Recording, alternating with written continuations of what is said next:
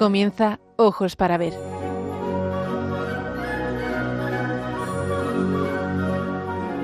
Dirigido por Andrés Jiménez con la participación de Miguel Ángel Irigaray y Santiago Arellano.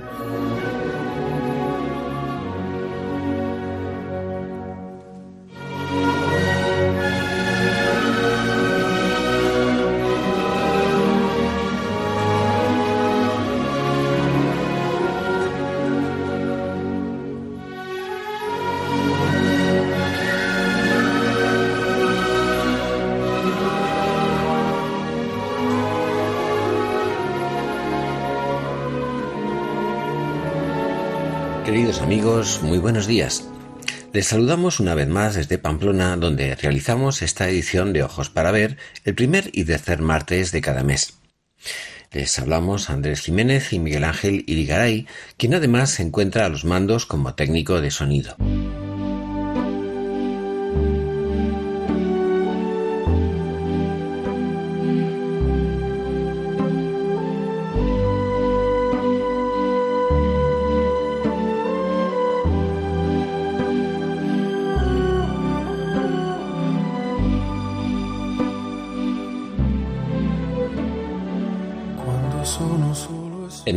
Programa de hoy vamos a hablar de un tema que de un modo u otro se ha asomado en muchas ocasiones a nuestro programa. Nos referimos a una actitud humana muy importante, el asombro ante la realidad misma. Ya Aristóteles hablaba de que la sabiduría nace del estupor, de la maravilla, del asombro. Y San Gregorio de Nisa, uno de los más grandes padres de la Iglesia, escribía que sólo el estupor conoce. Estupor, asombro, ¿ante qué? Ante la realidad, ante el hecho de que exista algo y no simplemente la nada, ante el hecho mismo de que existimos, ante todo eso que hemos ido conociendo desde que abrimos los ojos por primera vez. Todo es un regalo, somos un regalo. La existencia y la vida no son entregadas, no son regaladas sin haberlo merecido.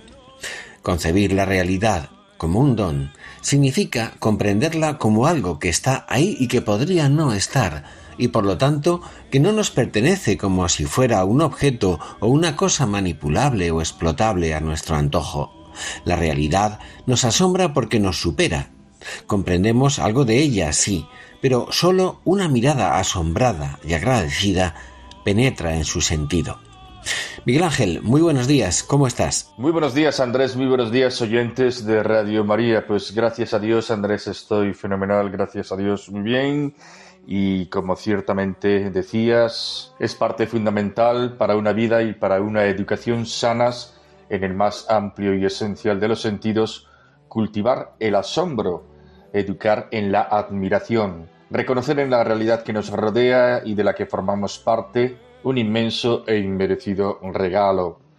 Con una mirada miope, incapaz para el asombro, no es posible captar la belleza del orden y la belleza que hace del mundo un acontecimiento maravilloso, incluyendo la belleza moral e interior de las personas. No es posible tampoco conocerse a uno mismo. El asombro nos hace humildes además porque reconocemos que vivimos siempre en deuda y que hemos sido agraciados favorecidos con una gracia inmensa, ser capaces de asombrarnos ante el hecho de haber sido creados, ante la existencia de las cosas y de las personas, del orden y la belleza que configuran el mundo, modera nuestras pretensiones de autosuficiencia.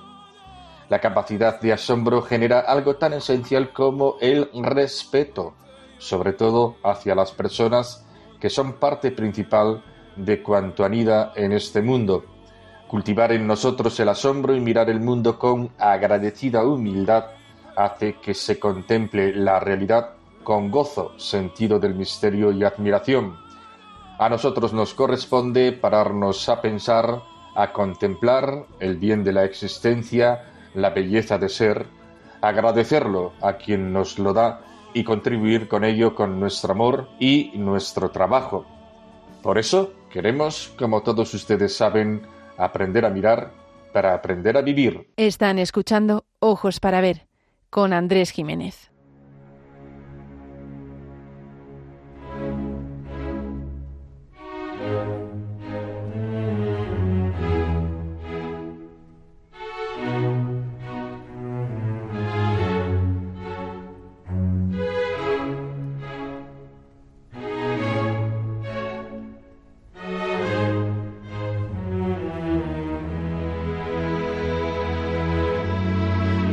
Para ver, el don de la belleza.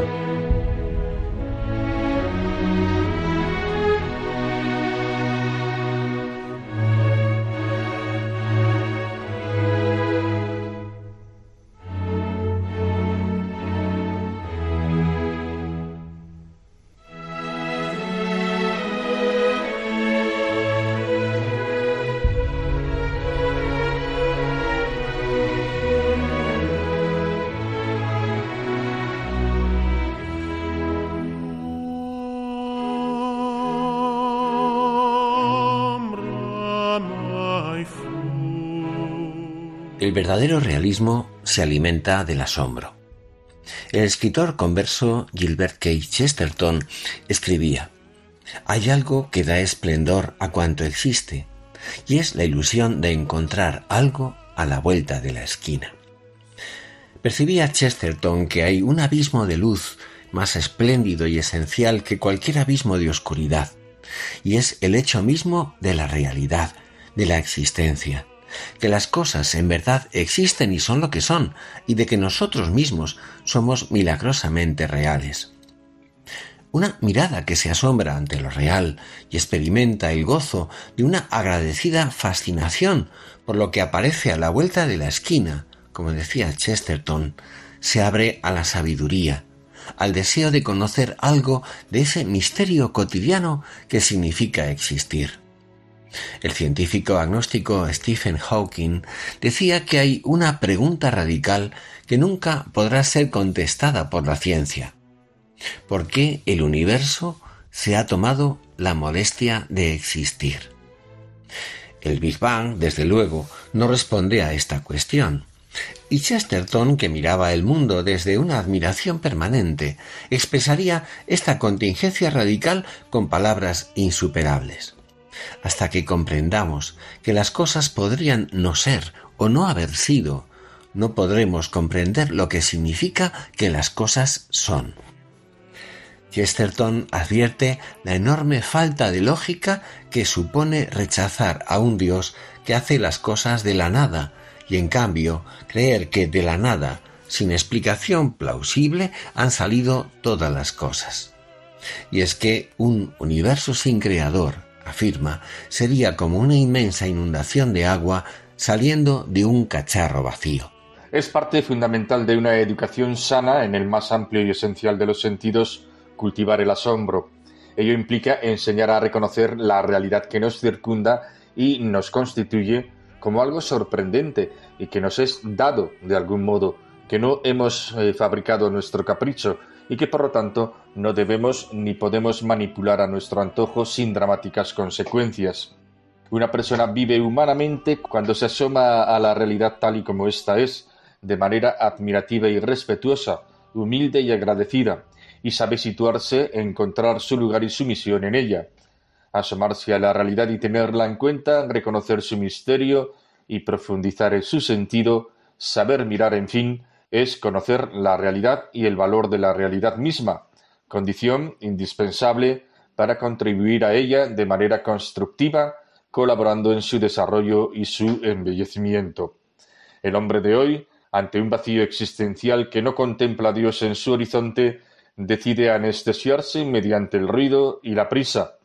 Vivimos entre el ruido, ruido de sonidos externos, pero también y sobre todo ruido de distracciones, aceleración, estímulos sensibles, dispersión, deseos consumistas, informaciones vertiginosas, un sinfín de apremios nos apartan de una vida sosegada y pacífica, nos apartan del silencio, de la belleza, del conocimiento sereno y profundo de las cosas y de su valor. Nos mueve lo inmediato. Ya no sabemos estar en silencio ni esperar. Y así muchos hombres y mujeres se niegan a adentrarse de manera agradecida en la realidad. El asombro es una emoción, un sentimiento de admiración y de elevación frente a algo que nos supera y nos saca de la indiferencia. Un choque maravilloso que nos incita al deseo de saber y de pararse para contemplar.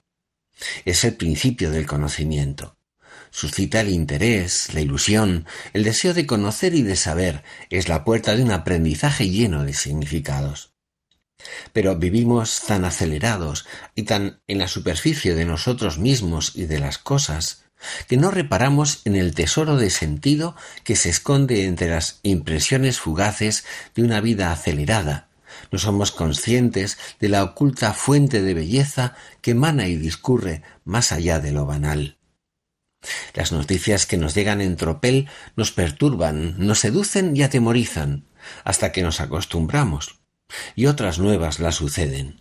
Desde la irrupción incontenible de un virus hasta la arrolladora erupción de un volcán, desde las necias declaraciones de un ministro hasta la humillante derrota de un equipo de fútbol, desde la enésima guerra o brutalidad humana hasta la gala cinematográfica que se aproxima.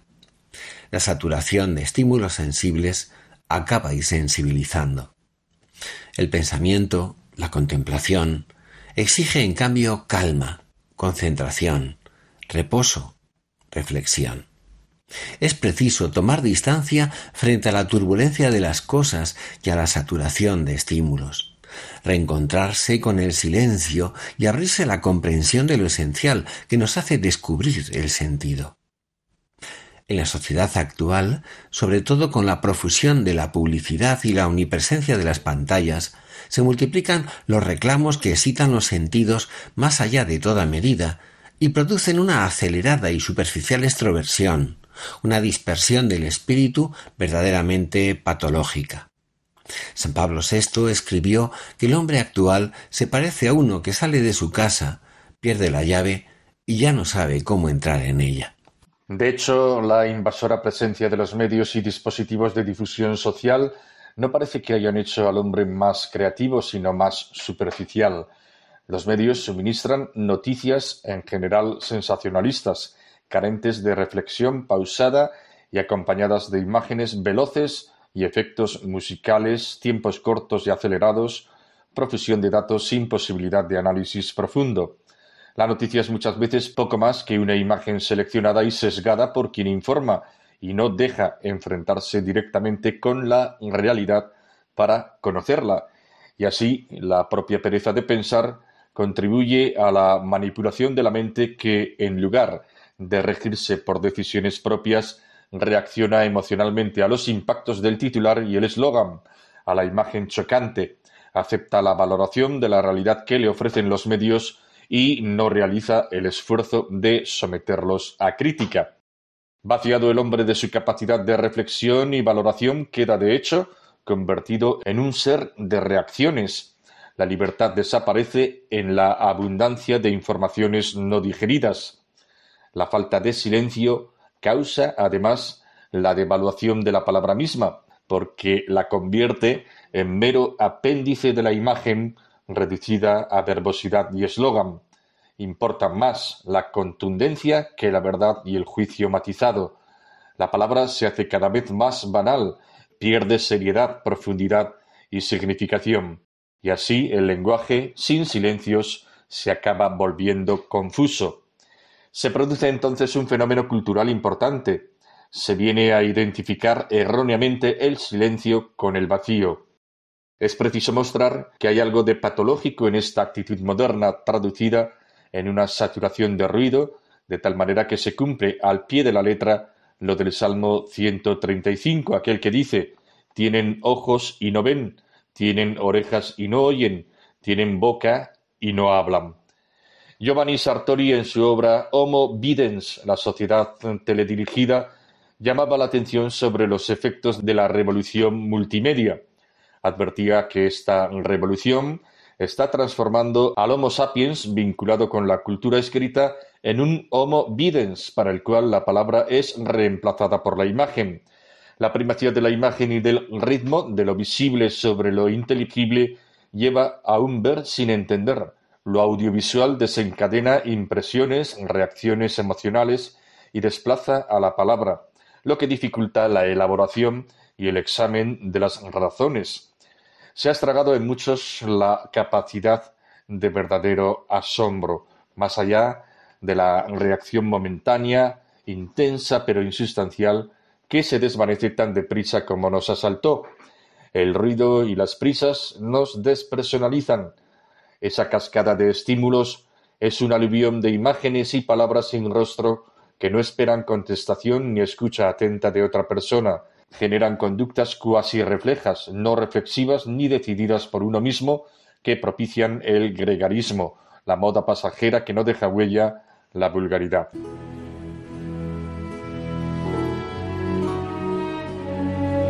Aprender a mirar. Ojos para ver. Radio María.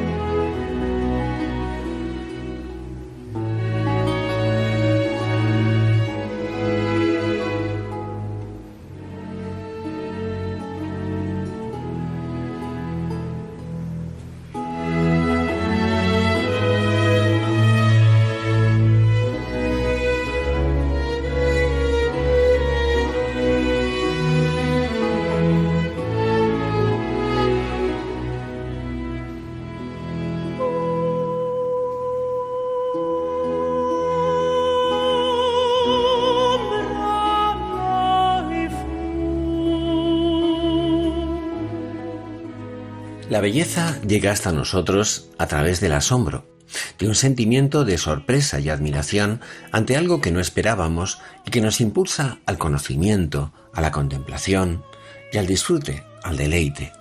Es deseo de conocer y de gozar. El asombro invita a buscar, a crecer, a seguir. Es la puerta del entusiasmo. El entusiasmo altera el interior de la persona profundamente. A menudo se manifiesta mediante expresiones de júbilo y de elogio, generalmente sonoras, silbidos, gritos, aplausos, emitiendo ruido, porque las palabras se quedan pequeñas ante el gozo que se, que se siente. El aplauso surgió, se ha dicho, como una forma de civilizar el entusiasmo. Pero a veces el gozo experimentado ante algo bello se concentra en un silencio cargado de emociones que se traducen en expresiones más discretas, pero no menos efusivas. La risa y la sonrisa, el trepidar del corazón, el brillo de unos ojos bañados por el llanto, el enrojecimiento del semblante, la respiración entrecortada, los suspiros, algunos han definido esta experiencia como fruición, un deleite y gozo extremo, incluso como éxtasis, como un poderoso salir de sí que se expande y conmueve lo más profundo de la persona. El encuentro de lo bello nos saca poderosamente de la indiferencia, nos conmueve, nos hace captar un más allá o un no sé qué que resplandece en lo que percibimos con nuestros sentidos hasta estremecer nuestro corazón. Empieza así por nuestros sentidos. Llamamos bello lo que, al ser percibido, nos agrada. La vista y el oído parecen tener prioridad en este ámbito, ya que su poder cognoscitivo es muy superior al de los demás sentidos, aunque estos también nos aportan atisbos de belleza. Pero aunque la experiencia estética empieza, como decimos, por lo sensible, va más allá de los sentidos y afecta a la persona entera, la inteligencia, la imaginación, la voluntad, el corazón, los afectos, el amor. En la vivencia de lo bello se manifiesta también la dimensión espiritual del ser humano. El arte es, asimismo, un intento de hacer visible lo invisible. La perfección que apreciamos en la forma de las cosas, su hermosura, se caracteriza por una fecunda sobreabundancia, por ser en cierto modo espejo y signo de una plenitud para la que el ser humano parece estar dotado y concebido. Chesterton, a quien ya hemos citado, poseía una mirada capaz de admirarse hasta el extremo.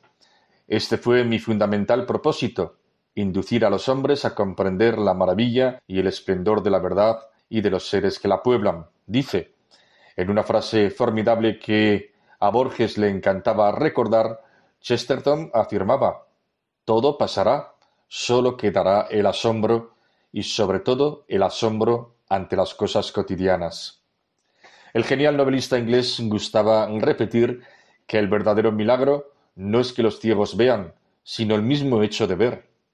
Hay algo, decía también, que da esplendor a cuanto existe, y es la ilusión de encontrarte algo a la vuelta de la esquina. La mayor de las maravillas es la existencia y naturaleza de cada cosa, un paisaje, un rostro, una tempestad marina, el amor de una madre, un atardecer, pueden suscitar un placer estético que delata con mayor o menor profundidad el misterio y la riqueza de lo real. La belleza se funda en una perfección real, pero tal perfección se hace efectiva como experiencia al ser percibida por el ser humano, y así la realidad reconocida como bella se hace también amable. Antoine de Saint-Exupéry describe en su libro El Principito el valor que adquieren las cosas por su relación con las personas a las que se ama. Su valor y su belleza no residen en su utilidad o en el mero agrado, sino en la hondura de la mirada que las contempla, alumbrada por el amor. El zorro volvió a su idea. Mi vida es monótona. Cazo gallinas. Los hombres me cazan. Todas las gallinas se parecen y todos los hombres se parecen. Me aburro, pues, un poco. Pero si me domesticas, mi vida se llenará de sol. Conoceré un ruido de pasos que será diferente de todos los otros. Los otros pasos me hacen esconder bajo la tierra. El tuyo me llamará fuera de la madriguera como una música. Y además, mira, ves allá los campos de trigo. Yo no como pan. Para mí el trigo es inútil. Y los campos de trigo no me recuerdan nada. Es bien triste. Pero tú tienes cabellos color de oro. Cuando me hayas domesticado, será maravilloso. El trigo dorado será un recuerdo de ti. Llamaré el ruido del viento en el trigo. El criterio de valoración estética depende, por un lado, de la perfección del objeto, de su integridad, de su encanto y armonía, pero también de la madurez y de la actitud y sensibilidad de la persona que lo contempla. Es lo que en el Principito se describe como ver con el corazón, Cuanto más rica, plena, intensa y armónica es la vida espiritual de una persona, tanto más elevada y enriquecedora será, entre otras cosas, su experiencia estética. Toda realidad es capaz de hablar al hombre y de comunicarle verdad y belleza, y todo hombre está en condiciones de captarlas, si bien en grado diverso, según sea su personal formación y disposición y su gusto estético. La belleza no es racional en sentido estricto ni meramente sensible. Es ambas cosas a la vez y algo más. Es una sobreabundancia. Los clásicos lo llamaban la claritas, el esplendor, una sobreabundancia que emana de lo real, que resplandece en las cosas, en las acciones, en las personas, y que nos envuelve y plenifica cuando sabemos mirar y escuchar con hondura admirativa. Por ello, uno de los principales obstáculos que impiden captar y apreciar la belleza es precisamente la falta de sensibilidad, que tiene mucho que ver con la incapacidad para el asombro. Esta puede deberse a falta de cultivo, al hecho de no haber aprendido a mirar, a escuchar, a captar en el silencio y en el sosiego ese esplendor, esa armonía o esa gracia que se desprende de las cosas que configuran el mundo o que brota de acciones nobles como la delicadeza, la compasión, el perdón, el heroísmo cotidiano. También florece en las creaciones del ingenio y del corazón humano a través de las bellas artes. El gusto estético, la sensibilidad es educable. Se puede orientar e incrementar, perfeccionando nuestra personalidad. Se educa a través de experiencias estéticas, del encuentro con la belleza gracias casi siempre a que alguien acierta a despertar en nosotros esa capacidad de percepción profunda de lo bello y nos enseña a gustar y saborear, a disfrutar, a emocionarnos con algo hermoso. Obviamente, también el gusto y la sensibilidad pueden corromperse o desviarse envileciendo al ser humano. Por eso es tan importante educar en el asombro.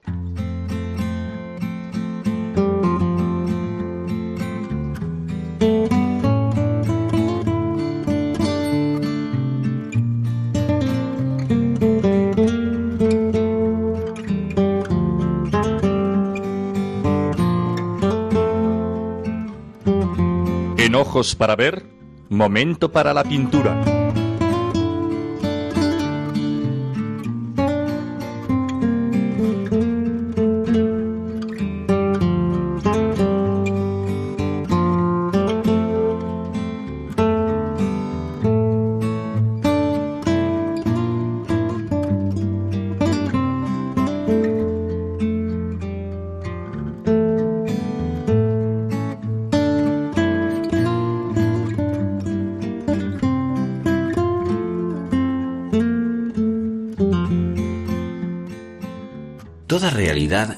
Capaz de hablar al hombre y de comunicarle verdad y belleza.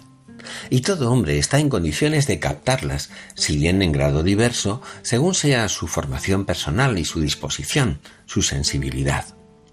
Lo primero que acontece en la experiencia estética es el asombro que sigue y acompaña a la captación sensible. El asombro se convierte en fruición y deleite, en contemplación gozosa, un pararse para mirar, para escuchar, un percibir atento, exento de todo afán de posesión utilitaria, desinteresado.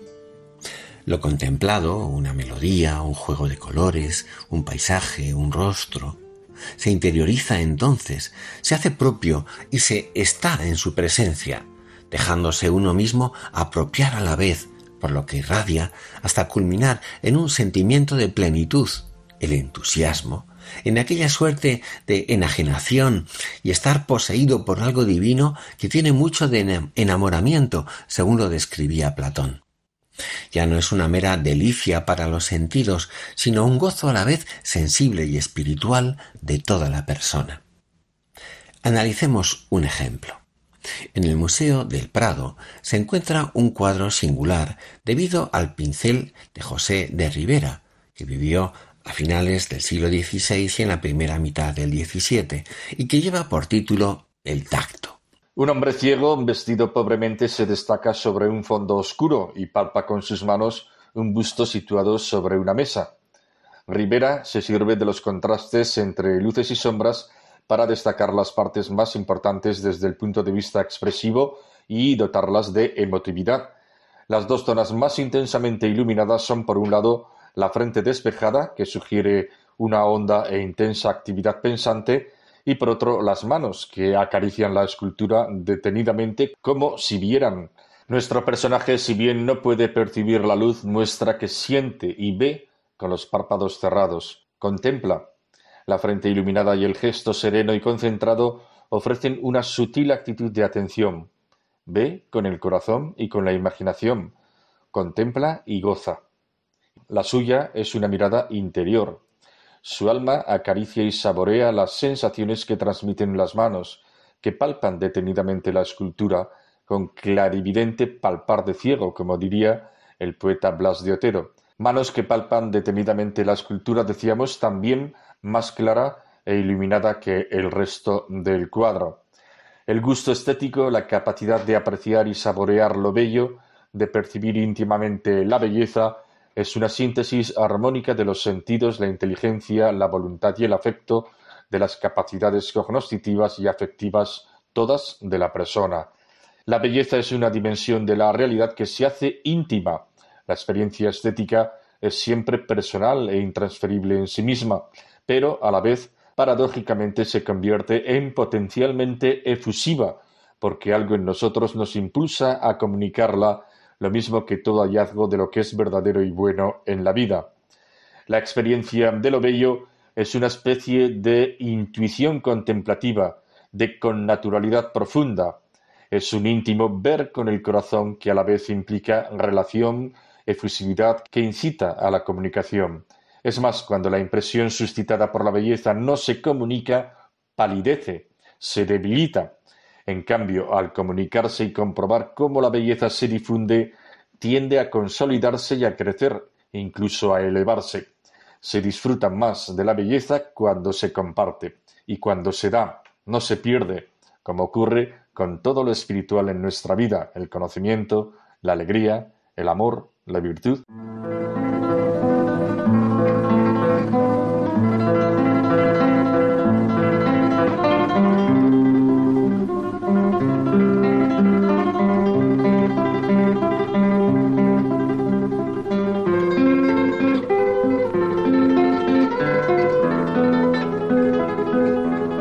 Momento para la poesía. Ojos para ver. Radio María.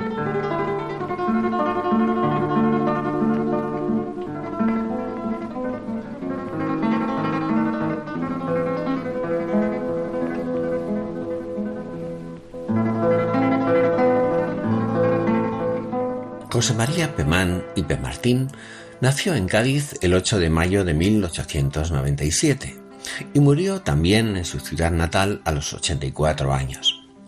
Cultivó todos los géneros literarios, destacando como periodista, dramaturgo, ensayista y poeta. Que Pemán ha terminado siendo en la memoria de muchos un poeta maldito no resulta sorprendente, dada la politización y el sesgo que presiden hoy el mundo de la comunicación en España. Pero si algún día la vulgaridad y la arbitrariedad dejan de presidir el juicio histórico dominante y ceden el paso a una serena valoración de la literatura, muchas de las obras de Pemán gozarán de un merecido reconocimiento.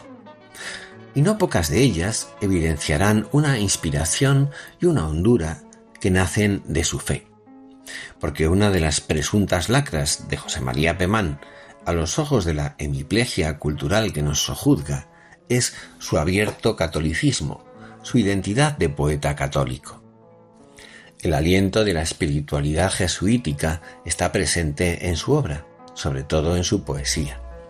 En su juventud, Pemán había establecido contacto con los jesuitas a través de la Congregación Mariana de los Luises, y en 1924, tras conocer en Madrid a Ángel Herrera Oria, funda en la capital gaditana el primer centro de la Asociación Católica de Propagandistas. El poema que traemos hoy pertenece a su primera publicación poética titulado De la vida sencilla, que vio la luz en 1923. El poema se titula Resignación y está compuesto por 15 estrofas en forma de quintillas en versos octosílabos. Es un diálogo de tú a tú con Dios, una oración sincera y profunda. Habla de la vida y de sus contrariedades que tan a menudo hacen tambalear nuestra vida de fe y nuestra esperanza refleja el sentir de un alma tan humana como cristiana, que sufre, pero que se pone amorosamente en las manos de su Señor. No es un amor al sufrimiento en clave masoquista, sino un haber aprendido a sufrir, un saber sufrir que es ciencia verdadera de quien convierte en amor el padecimiento, un padecimiento clarividente, que le permite poner en su lugar a cada cosa que el suyo no es dolor fingido y que su amor le cuesta sangre se pone de manifiesto en el título del poema, Resignación. Pero no se trata de la actitud estoica de quien se abandona a un destino implacable, sino el hágase humilde de quien pone su confianza en el amor de Dios.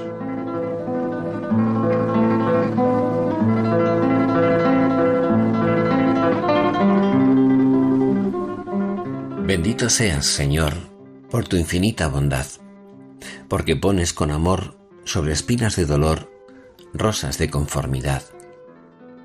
Qué triste es mi caminar.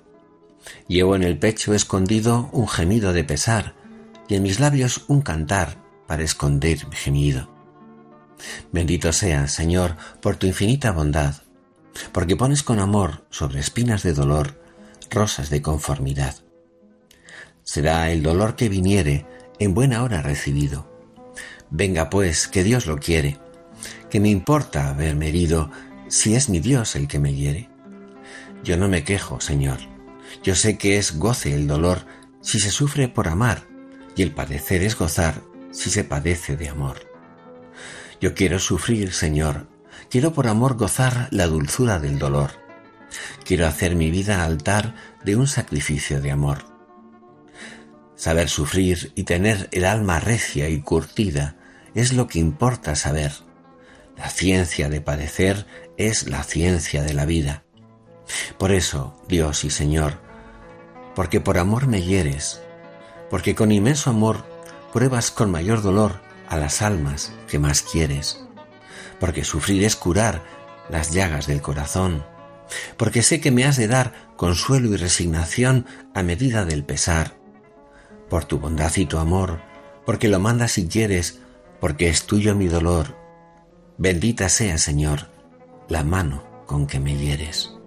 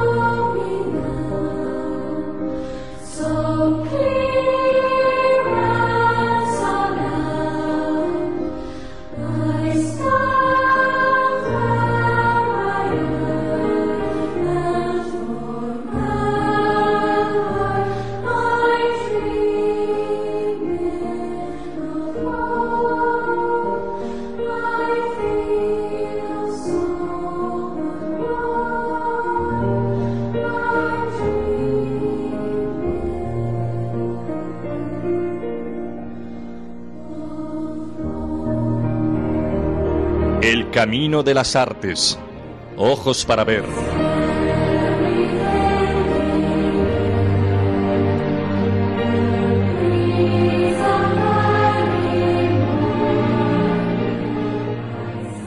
Empecemos por reflexionar en la experiencia estética, en ese encuentro que nos saca de la indiferencia o de la monotonía y despierta nuestro asombro.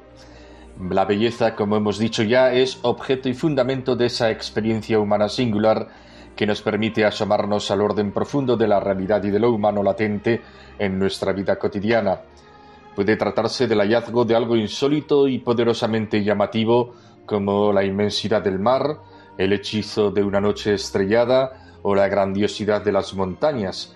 Puede ser un gesto que nos conmueve, una lágrima que se desliza por la mejilla de una persona querida, una acción compasiva o la hermosura natural de un rostro.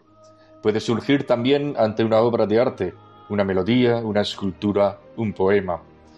¿Quién, por ejemplo, no se ha sentido como fuera de sí por el poder de una melodía y ha notado una emoción difícil de describir.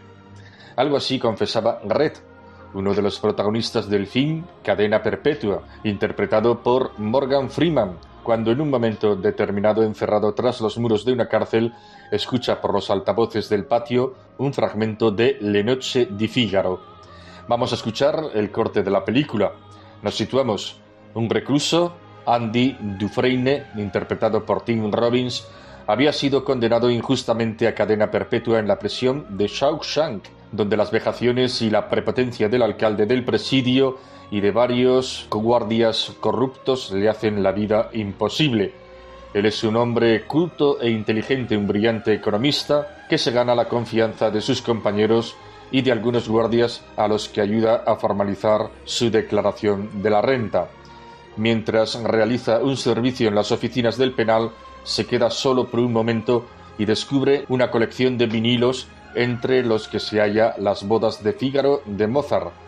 Tiene a su lado la megafonía que se escucha por todo el penal.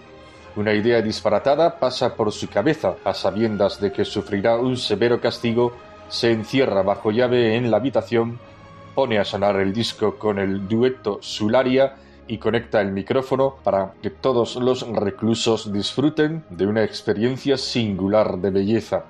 La voz en off de su compañero y amigo Red acompaña el impacto de una música sublime sobre los asombrados presos de Shawshank.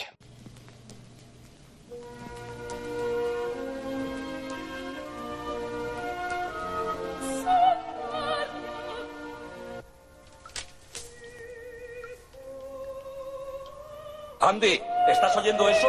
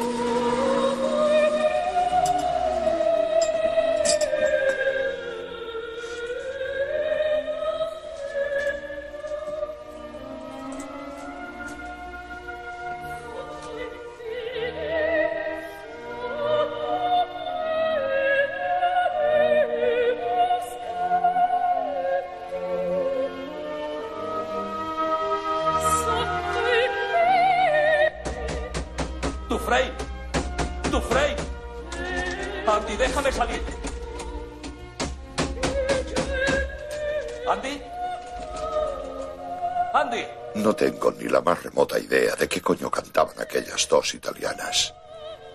Y lo cierto es que no quiero saberlo. Las cosas buenas no hace falta entenderlas. Supongo que cantaban sobre algo tan hermoso que no podía expresarse con palabras y que precisamente por eso te hacía palpitar el corazón.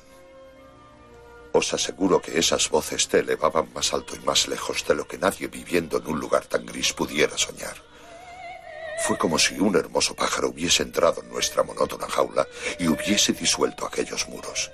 Y por unos breves instantes, hasta el último hombre de Shaoshang se sintió libre.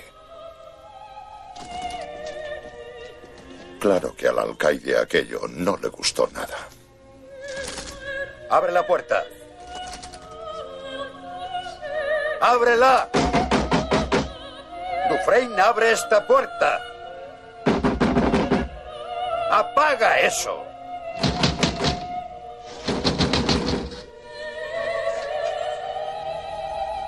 Te lo advierto, Dufresne, apaga eso.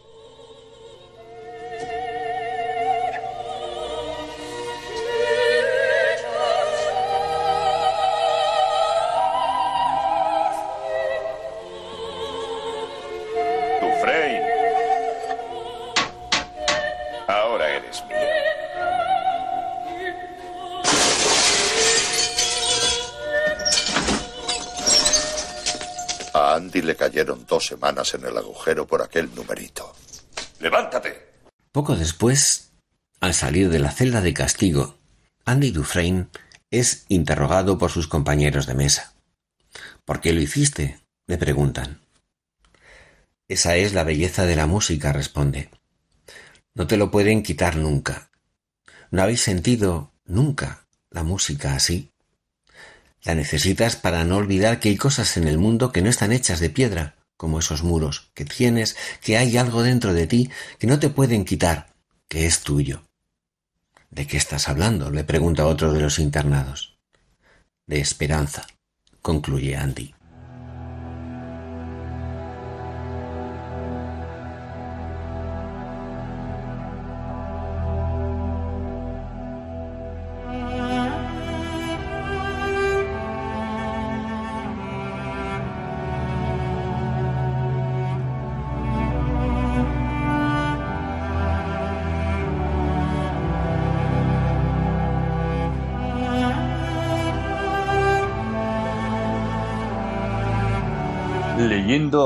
La Numancia, tragedia de Miguel de Cervantes.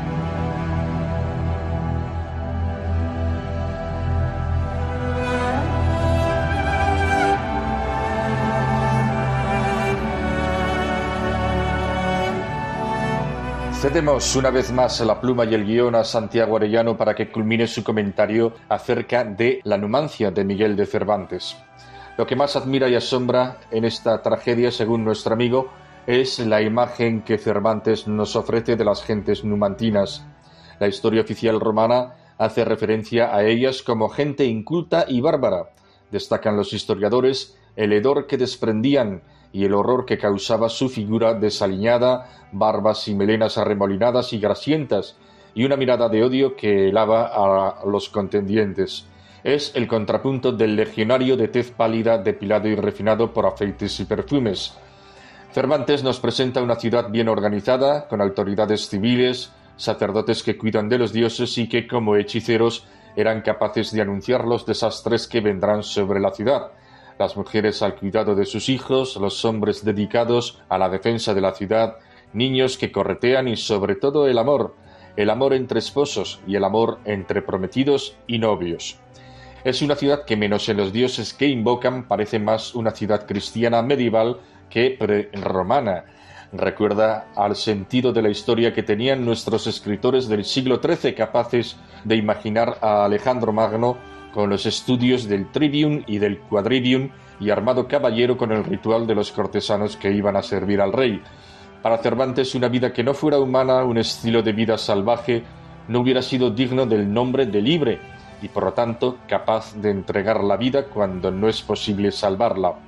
No representa Numancia la libertad de hacer cada uno lo que le venga en gana. La sociedad que nos describe Cervantes es una comunidad ordenada humanamente y libre, por lo que reclama el derecho de vivir en libertad o morir. El proceso de la acción es muy significativo. El espectador sabe desde la jornada primera que el destino de Numancia es irreversible los numantinos, al enterarse de la nueva situación que ha provocado Escipión, envían primero embajadores para conseguir un acuerdo de rendición. Escipión se niega a aceptar ningún acuerdo porque quiere una victoria que haga justicia de tantos romanos muertos y sea sin consideraciones y misericordia. Su propósito es vencer sin derramamiento de sangre romana. El hambre acorralará a los numantinos y los llevará a la muerte. El cerco construido no deja fisuras para la fuga. El tiempo será la espada de Escipión. La tragedia inicia inapelable su proceso.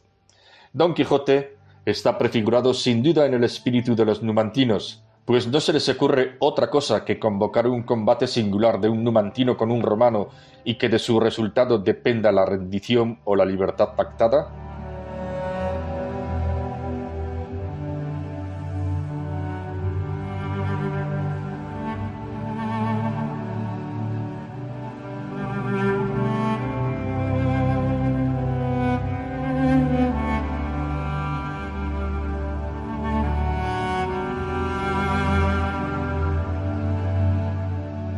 El embajador numantino.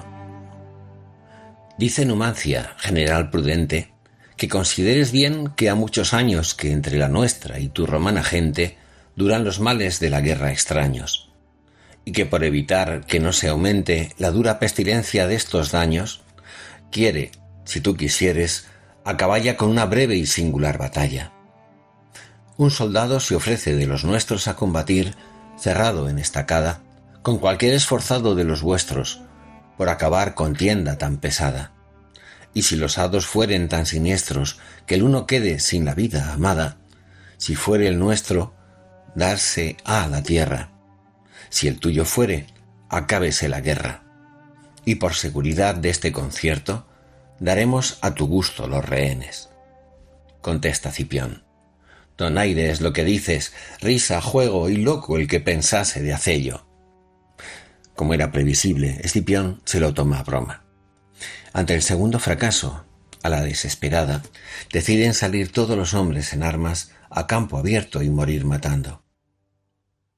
Esta noche se muestra el ardimiento del numantino acelerado pecho y póngase por obra nuestro intento. El enemigo muro sea deshecho, salgamos a morir a la campaña.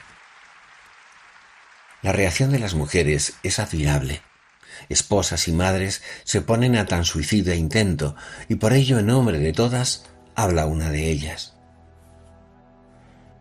Dulces señores nuestros, si en los males hasta aquí de numancia padecidos, que son menores los que son mortales, y en los bienes también, que ya son idos, siempre mostramos ser mujeres vuestras, y vosotros también nuestros maridos ¿Por qué en las ocasiones tan siniestras que el cielo irado agora nos ofrece, nos dais de aquel amor tan cortas muestras?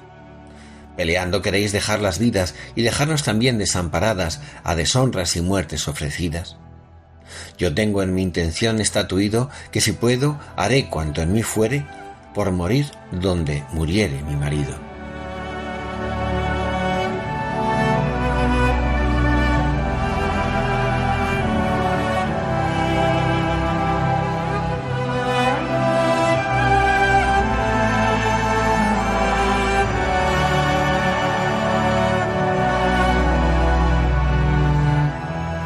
Y es en este momento cuando toman la decisión de morir juntos los que sobrevivan al hambre por la espada de los propios o por la hoguera.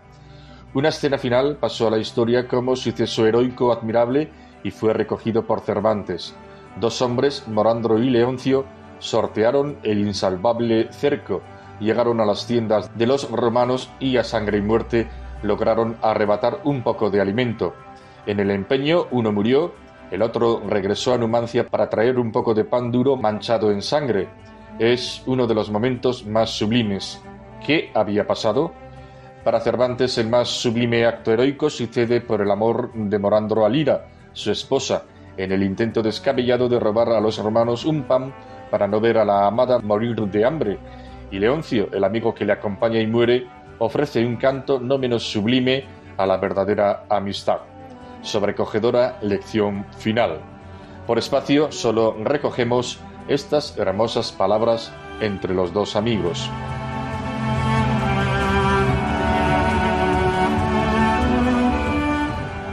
Habla Leoncio. Terrible ofrecimiento es el que has hecho, y en él, Morandro, se nos muestra claro que no hay cobarde enamorado pecho. Yo quiero, buen amigo, acompañarte y en empresa tan justa y tan forzosa, con mis pequeñas fuerzas ayudarte. Y contesta Morandro, oh mitad de mi alma, oh venturosa amistad, no en trabajos dividida, ni en la ocasión más próspera y dichosa.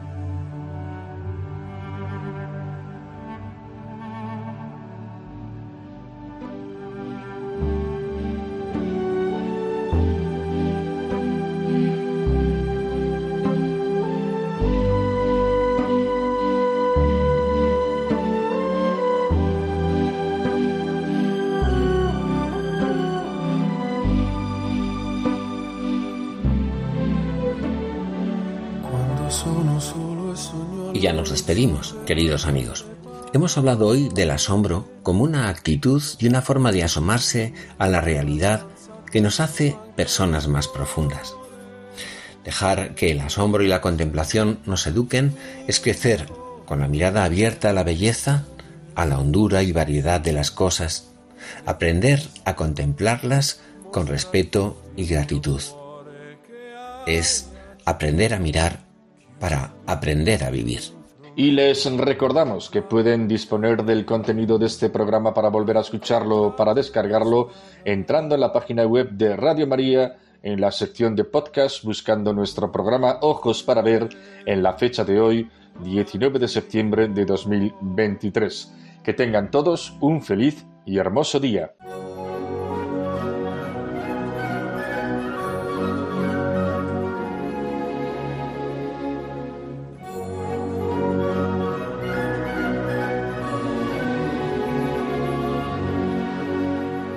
Finaliza Ojos para Ver.